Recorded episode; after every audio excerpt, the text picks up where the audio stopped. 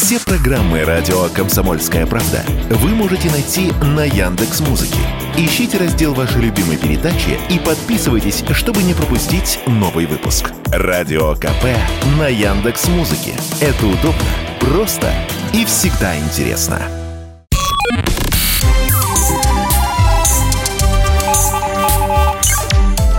Передача данных.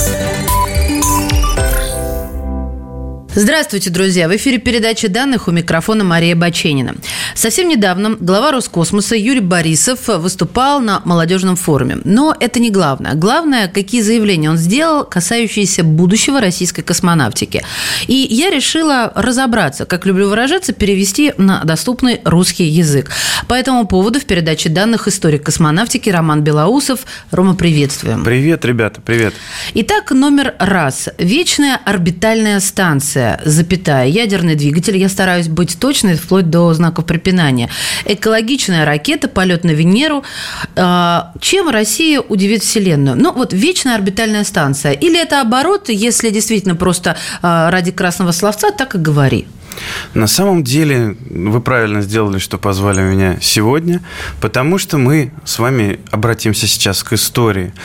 А, когда запускали станцию «Мир», планировалось, что, в принципе, все ее модули могут быть заменяемы. Собственно, ее базовый блок, к которому можно было все из них стыковать, а, он запускался с надеждой на то, что он просуществует какое-то время, и, в принципе, а, его потом можно будет заменить, и поэтому был подготовлен подготовлен дублер. Так как изначально планировалось, что на станции «Мир» будет пристыковано всего три блока, поэтому они на всякий случай дублер сделали только с тремя дополнительными стыковочными агрегатами. А, ну, как мы знаем, станция «Мир» в полной, собственно, развертке существовала, все было с ней хорошо, а, дублер не понадобился. А, но дублер пригодился уже после из него сделали самое, собственно, сердце МКС, модуль «Звезда», и, собственно, э, тот модуль, э, из которого он сделан, он, в принципе, готовился как дублер станции «Мир», так и готовящийся тогда э, станции «Мир-2», так что, в принципе, нашу станцию МКС можно назвать станцией Мир-2 с международными модулями. Поэтому, опираясь на предыдущий опыт стыковок, перестыковок, те же дополнительные модули на станции Мир, они постоянно меняли свои места, перестыковывали их туда-сюда. У них была даже специальная такая, э, американцы называли ее лапа, штукенция, которая позволяла модуль отстыковывать и на другой, собственно, пазик его передвигать. Это происходило очень много раз. Можете на сайте энергии и так далее посмотреть. Там очень интересно а, это а зачем описано. они их двигали? А потому что модуль... Э, Там солнце, но... где грело Нет, лучше. нет, нет. Модуль новый прилетал. Э, для того, чтобы правильно передвинуть его на свое место, приходилось двигать другие модули, как О. такой тетрис немножко. Туда-сюда, туда-сюда. Вот. И модули меняли свои места собственно, э, там после 90 какого 95 -го года все модули осели на своих местах, и все было уже угу. нормально. Э, опираясь на этот опыт и, собственно, вот эту возможность стыковать модули на шарообразный э, модуль с стыковочными агрегатами с каждой там из осей, то есть у него 6 их получается, можно менять модули, используя вот этот вот шарик, как сердце станции. Точно такой же шарик сейчас пристыкован к МКС. Это модуль причал. Правда, к сожалению, он сейчас не используется по своему прямому назначению, то есть к нему с боков ничего не пристыковывают. Но именно вот для отработки Э, технологий для станции РОС его все-таки отправили в космос. Ну и планировалось вообще изначально, что к нему что-то будет пристыковано, тот же модуль НЕМ, который сейчас готовится для станции РОС. Э, ну, это все будет запущено уже отдельно.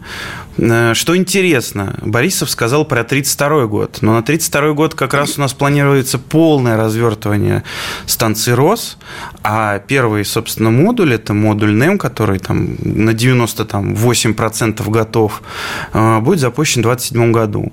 Для того, чтобы станция залетала, осталось к ней изготовить, собственно, этот шарик. Э, Сердцевину вот Да, да, да, да, да.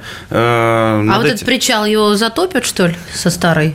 МКС? Смотрите, вот э, судьба МКС вообще до сих пор до конца не ясна, потому что э, такая махина, да, там в нее столько денег вложено, тем более мы там два года назад всего запустили новый модуль «Наука», который расширил наши возможности на МКС. Недавно его только до конца дособрали, там пристыковали к нему все э, возможные научные инструменты там с боков, там, то есть, э, грубо говоря, сейчас до затопления МКС по плану остается где-то 7,5, там, 8,5 лет. Но я думаю, что ее срок существования продлят. И в какой-то момент наши космонавты будут полноценно летать одновременно и на РОС, и на МКС. А две станции – это нормально? Это же немного. Ну, смотрите, у нас такое бывало и не раз, то, что две станции одновременно летали и, собственно, наблюдались э, и координировались из ЦУПа. Э, собственно, на тот момент, когда э, были запущены первые два модуля для МКС, это был 98 год, станция «Мир» вполне себе еще неплохо себя чувствовала. Туда летали и космонавты, и зарубежные астронавты, и все было нормально. О, понятно. Ну, так получается, получается, вечное – это потому что сменяемые модули. Да, можно будет запускать как дополнительные вот такие шарики, так и менять боковые модули, когда они будут там выходить угу. из строя. Теперь про ядерный двигатель. Смотрите, э, на самом деле речь в данном случае не о ядерном двигателе. Правильно, вот этот вот агрегат э, называется ТЭМ «Зевс» э, проект «Нуклон». Расшифрую. Это транспортно-энергетический модуль, с ядерной электродвигательной установкой. Из ядерного там только реактор, который позволяет генерировать огромное количество электричества. Это электричество, собственно, тратится для того, чтобы разгонять а, газы в электродвигательной установке. Э, в отличие от, допустим, химического, э, химических двигателей, которым требуется огромное количество топлива, но у них, извините, выхлоп намного больше, то есть они позволяют генерировать по сравнению с ионными двигателями гораздо больший импульс. То есть там, если мы говорим про какие-то большие расстояния, например, до Луны, да, там, то есть американцы туда долетали за три дня такой Зевс будет долетать туда где-то за 6 месяцев, потому что он будет лететь сначала медленно, потом быстрее, быстрее, быстрее, быстрее, а потом он будет тормозить. На таком расстоянии так, такая махина, она не очень хорошо применима, но она позволяет экономить э, большое количество э, ракет, денег. Рак, ракет, денег, да, там все остального. То есть пока, грубо говоря, какой-то предварительный облик нашего пребывания на Луне совместно с Китаем там собирается, авиация – это отличная вещь. Далее, собственно, для чего он разрабатывался? Э, Зевс, он хорош на дальних расстояниях. То есть до Марса долететь он может намного быстрее, намного экономичнее, чем другие ракеты, корабли и так далее. Поэтому его, скорее всего, будут использовать только для дальнего космоса, ну, на тот момент, когда с Луной, э, с лунной базой будет, э, ну, не то что закончено, да, то есть там все соберут, и Зевс там уже будет не так сильно нужен. Его отправят уже к Марсу, отправят к Юпитеру и так далее. То есть угу. до Юпитера долететь за полтора года вообще легко. И Это обратно. очень круто. Это вот когда хватает жизни одного человека, еще остается, а, это вам не Брэд Питт, да, который там потерялся в поисках папы. Да. Куда он там? На Юпитер тоже летал? Нет, на Сатурн? Нет, он, он летал дальше, он летал, летал э, к Нептуну. О, Господи помилуй. Слушай, а вот по поводу орбитальной станции еще один вопрос важный, не хочу упустить. А, она, как сказал Борисов, будет летать не над экватором, а над полюсами. А в чем фишка? Ну, мне, например, все равно, где она летает, по-любому круто. Но ведь, наверное, не зря он об этом упомянул. Тут на самом деле важно очень прикладное значение э, и удобство запуска полезной нагрузки к ней. Так как мы постепенно э, переходим с Байконура на космодром Восточный, там на данный момент возводят даже все здания, всю инфраструктуру под пилотируемую программу и так далее. Соответственно, э, с Восточного туда будет намного удобнее запускать. Это будет орбита около 98-97 градусов. То есть станция будет летать не по... Волнообразной траектории? Волнообразно вокруг экватора, да, собственно, как а. летали все наши салюты, как летала станция «Мир», как летали «Алмазы», как летает сейчас МКС. Это наклонение 51,7 градуса.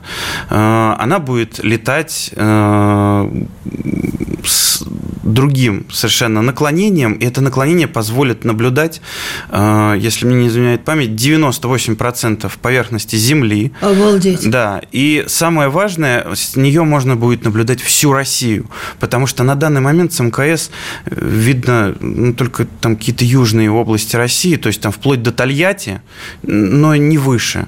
То есть э, для того, чтобы нормально наблюдать там Москву, уж я не говорю про Петербург, там, да, то есть э, этого недостаточно. А нам нужно э, эту станцию максимально наполнить научными инструментами, которые будут изучать и атмосферу, и, значит, э, физику Солнца, и будут заниматься дистанционным зондированием Земли. То есть на нее навесить по максимуму всего, что может пригодиться и нашей экономике, и, извините, военке, потому что в прошлом году, когда Роскосмос представил ее там какой-то промежуточный облик, там, ну, некоторые специалисты поняли сразу, для чего там некоторые антенки висят. Ну да, там навешаны были какие-то прям из «Звездных войн» оружие.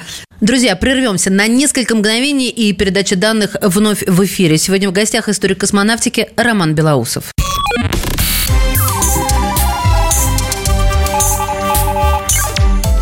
Передача данных.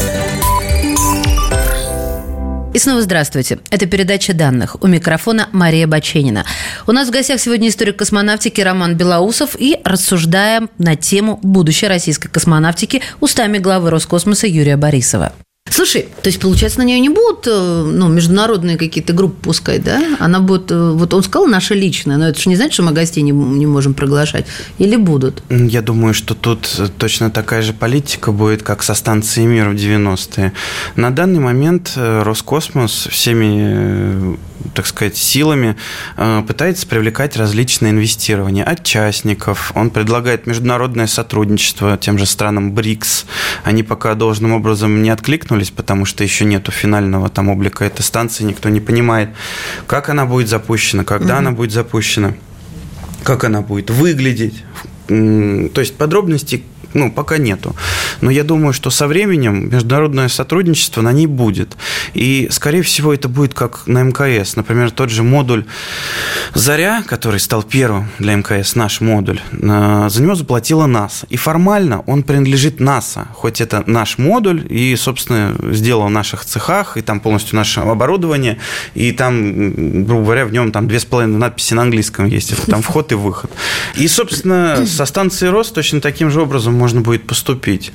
БРИКС э, скинутся и сделают себе модуль. Ага. Благодаря этому, грубо говоря, там каждый второй полет, в каждый второй полет можно будет брать э, космонавта Участников из этих стран. Да, да, супер. Да. А учитывая, что БРИКС расширяется, и причем в перспективе еще и еще будет, то это круто. Так, Номер а, третий пункт – это, соответственно, приоритет Венера. Мне очень понравилось, как Борисов сказал об этой планете, и я бы хотела, чтобы ты среагировал на это заявление. Русская планета, ведь только нам удалось на нее сесть по-моему, это знаешь, аж мурашки бегут, скажи. Вот это, кстати, очень с исторической точки зрения интересный такой парадокс. То, что, э, грубо говоря, мы э, были первые на Марсе, кто совершил мягкую там э, посадку, там свой ровер туда, точнее, ползаход выпустил. Но вся электроника у нас, собственно, на поверхности либо сгорала, либо у нас там все это разбивалось. Да, у нас существовали на Марсе орбитальные модули, но гораздо больше техники на Марс запускали американцы. Они туда и марсоходы, и посадочные станции. И Мэтта Деймона, да. И Мэтта Деймона, и картошку выращивали Точно. там. Ну, что только не делали. Вот. Но с Венерой у них вообще огромные проблемы были. У них не там у, у них не выходило. А мы, не знаю, за счет чего, просто за счет баллистики, может быть, за счет того, что мы. Ром, ты выражайся, пожалуйста, яснее. За счет баллистики. Баллистика для большинства. Нет, я вообще никого не хочу обидеть. Но давайте вот так по-простому. Баллистика это пиу-пиу с пистолета, вот тебе баллистика, давай для людей. Ну, вот кто-то режет сейчас салат, ведет ребенка из сада или в сад, хотя какое время, поздний выходной день. Тем не менее, по-русски, чтобы все было понятно. По-русски. Ну, собственно, э, с точки зрения запусков вовнутрь Солнечной системы, полет рассчитать несколько проще, чем вовне, потому что Венера – это вторая планета, а Марс – четвертый. Понятно. Поэтому до Венеры долететь проще. То есть ты там пульнул, там несколько коррекций провел, все нормально. Ориентир есть, солнце. Да, да, да. А, с Марсом там немного сложнее. Там и промахнуться можно, не, ну, с другой стороны, подожди, ты не принижай наши достижения. На Венере, а, во-первых, там пробиться сквозь все то, что окружает тверди, и вообще твердь мне кажется, это какая-то кипящая планета серо-зеленого цвета, и вот дотронешься, и все, и, как знаешь, как чужой плюнул, вот так и там все шипит. Смотрите, в чем особенность Венеры. Там температура в 500 градусов. Ну, я же говорю. И давление в 100 раз сильнее, чем на Земле. Красотка. Поэтому все аппараты, которые э, достигали ее поверхности благополучно и существовали там, грубо говоря, больше там двух э, часов, чуть более там двух часов, они существовать не могли, потому что их сжигало, их плавило, их просто расплющивало в лепешку. Я не знаю, может быть, когда-нибудь у нас будут достаточно мощные, там, не знаю, э, супер-пупер скафандры, лет через сто мы там высадим космонавтов, которые сфотографируют то, что осталось от наших станций, и это будет такие идеально, наверное, на плоские блинчики. Поэтому, да, вот мы научились тогда это делать. Ну, то есть мы сажали, что-то успевали передать, прежде чем это превращалось в лепешку. Конечно, мы передавали... А у американцев сразу все. Американцы даже не, проб... не пробовали, потому что у них пролетные, сначала там, по-моему, пролетные миссии были, а, выводили они что-то на орбиту Венеры но они садиться Роб, даже не пробовали. Такой философский, может быть, вопрос, а зачем она нужна вообще? Ну, на Марс можно высадиться, может как-то существовать, спасибо, он картошки с Мэттом Деймоном. А Венера, ну, вот смысл тратиться на это? Благодаря последним исследованиям, собственно, в которых участвовали э, известные ученые, такие как э, Лев Матвеевич Зеленый, который, собственно, заведовал и заведует Институтом космических исследований, они предполагают, что на Венере существует жизнь. Только она очень сильно отличается от той жизни углеродной. Да? То есть мы с вами углеродная форма жизни, она очень сильно отличается. Ну и тем более то та среда, в, в которой Ну, правильно, они она диктует живут. законы физики, и, соответственно, но, другой но, образ жизни. Но что-то там есть, и, возможно, mm-hmm. это не приповерхностная жизнь, а, а скорее всего, нет, даже нет, она не под землей, скорее всего, эта жизнь существует именно на некой высоте, там 40-50 километров, вот где-то там. И они хотят вот как-то вот до этих высот добраться и соскоб сделать. Да, да, верно, потому что та же Венера D, расшифрую, долгоживущая. D – долгоживущая. Собственно, вся советская и российская техника там в аббревиатурах очень много зашифровано. Например, даже наш вот скафандр, в котором сейчас летают все в союзах, да, он называется «Сокол КВ-2». Такие думают, ну, «Сокол», ну, красиво. А что, что это КВ-2? Изначально был скафандр для летчиков, назывался «Сокол». Когда э, экипаж «Союза-11» погиб, решили, что надо опять, значит, надевать на, на космонавтов скафандры, переделали скафандр для летчиков в космический. То есть там укрепили его, там придумали там новые системы подачи э, жизнеобеспечения и так далее. Как назвать? Ну, «Сокол» уже есть, да? Давайте «Сокол-К», «Сокол космический». Так, Отлично. Да полетали, полетали, надо, значит, обновление для него сделать. Мы тут поняли немножко неправильно, говорят, там в паху жмет и все остальное. Надо новый сделать. Угу, так, как назовем?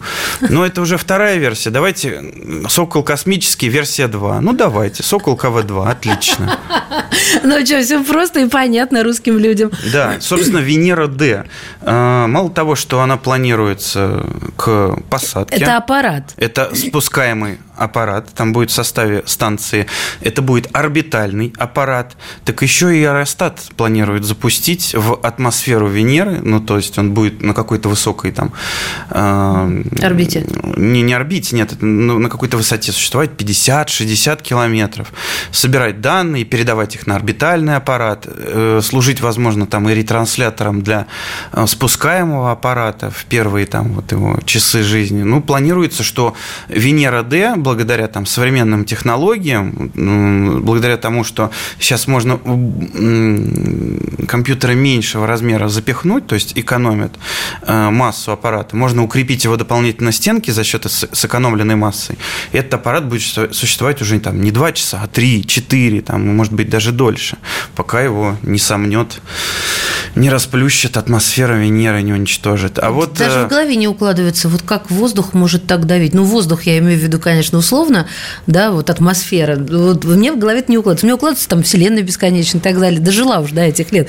Но... А вот из недавнего очень легкий, легко вспомнить пример. Вот этот вот трагический батискаф под названием «Титан», так. где люди погибли примерно за 170 э, миллисекунд, то есть 0,1,7 секунды они там погибли, их расплющило Ну, ты имеешь водой. в виду, что до какой-то критической секунды все это держится, а потом просто схлопывается, схлопывается в миллисекунду? Просто, просто, да, конечно, конечно. А, то есть это не медленно. То есть получается, что гибель вот аппарата на Венере, я сейчас не про людей, а именно про аппараты, да, она похожа на гибель вот этого батискафа. Все верно. Вот так давление, оно и действует. Просто да. здесь с водой проще нам, конечно, земля. Тут, ну, тут не то чтобы проще. Вы еще учитываете проще. то, что э, внизу там э, в океане там холодно, то есть э, тепло еще не действует. А тут еще 500 градусов начинает корежить все это. Ну, понятное дело, что металл, из которого сделан аппарат, он в это время еще не плавится, но тем не менее какие-то там сочленения, там все остальное, они уже приходят в негодность. Ну да. Ну хорошо, а если мы шагнем немножко дальше и найдем там жизнь, что нам это даст? мы поймем, что мы не одни во Вселенной. И, собственно, весь подход к поиску э, жизни, к телескопам вот этим вот сети по поиску экзопланет, жизни и всего остального, он изменится. Мы поймем, что, возможно, где-то существует такая же развитая цивилизация, как и мы, Возможно, где-то существует цивилизация, которая более развита, чем мы. Я думаю, что если мы найдем жизнь на Венере, это будет первым шагом к объединению человечества в единый социум и так далее. То есть, возможно, лет через 200, благодаря тому, что мы на Венере найдем жизнь, мы будем единым государством под названием Земля, возможно, даже с единым языком. Ну, это круто звучит. Ром, спасибо тебе огромное. Мне понравился разговор, что был, ну, так скажем, с некими отходами и некой философией, поэтому ты нам дал возможность помечтать, что должен делать космос. Спасибо огромное. Спасибо вам. Мечтайте. Смотрите в небо. Да, и не только во сне. Друзья мои, у нас сегодня в гостях в передаче данных был историк космонавтики Роман Белоусов. Передача данных.